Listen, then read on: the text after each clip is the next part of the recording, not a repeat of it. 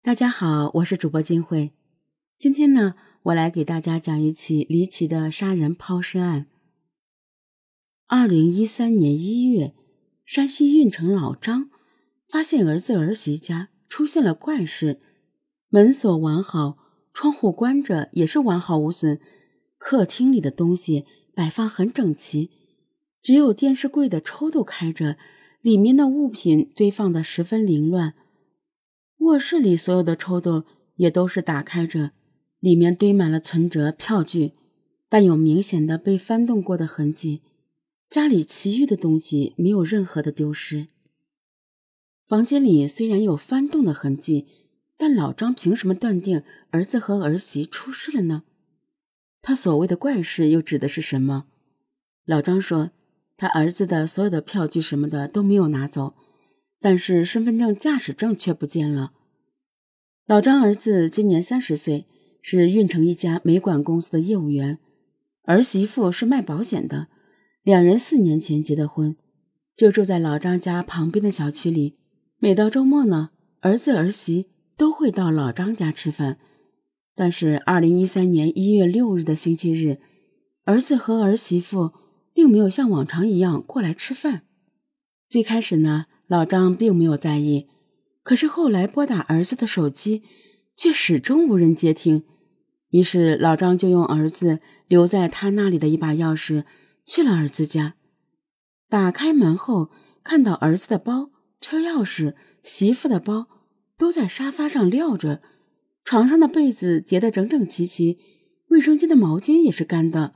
老张就觉得坏事了，儿子他们昨天一晚上没回家。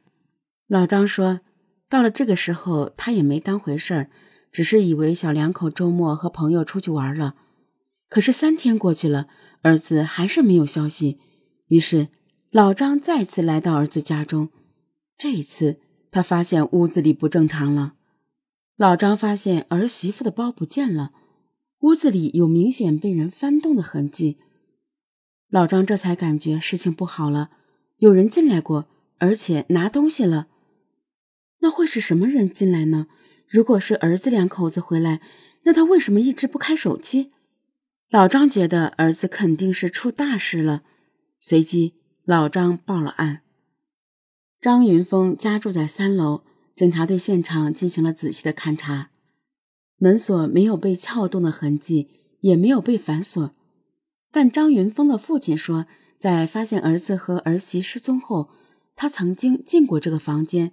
当时门锁是反锁的，所以他离开的时候也非常小心的把门锁再次反锁上了。可是当他再回来的时候，发现这个门锁的反锁被打开了，这就意味着在老张离开后，有人进入过这个房间。那么这个人会是谁呢？警方来到这个房间的时候，发现衣柜的门和梳妆台的抽屉都是打开的。但是老张却说，当时他进这个房间的时候，绝对不是这样的，一定是有人在他之后进来过。而且经过老张辨认，儿子和儿媳妇平常穿的衣服都没有带走，而且他们平时用的洗漱用品也都还在。在现场的梳妆台上，警察发现了一些金银首饰和现金。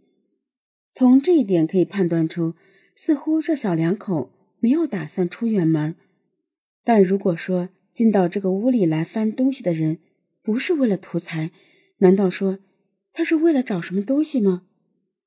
如果真是这样的话，他要找的又是什么呢？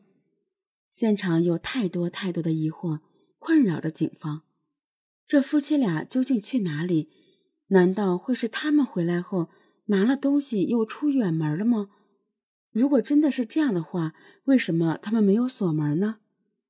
正在这个时候，老张他儿媳妇的姐姐突然接到一个电话，打电话的人说张云峰夫妇在他们手里。绑匪说，张云峰夫妇从他们那里拿了两个鼎，结果东西没出手，钱也没有，让给找见那两个鼎，同时准备十万块钱，同时呢。绑匪拒绝了姐姐要跟张云峰夫妇通话的要求。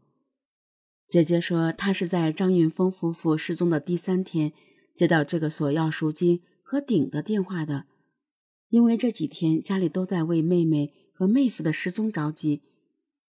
接到这个电话后，他下意识地按下了电话上的录音键。警方调查后发现，这个来电号码并没有身份登记，也没有其他通话记录。根据目前掌握的信息，警方有了最初的判断：人被绑架了。按照这个判断，之前出现在张云峰家里的那个人，找的应该就是铜鼎。那这个人会是谁呢？铜鼎现在在哪里？张云峰和他媳妇田淼又是在什么时候被人绑架的呢？山西运城是中国最早开始使用食盐的地方，以盐运之城而得名，是三国名将关羽的故乡。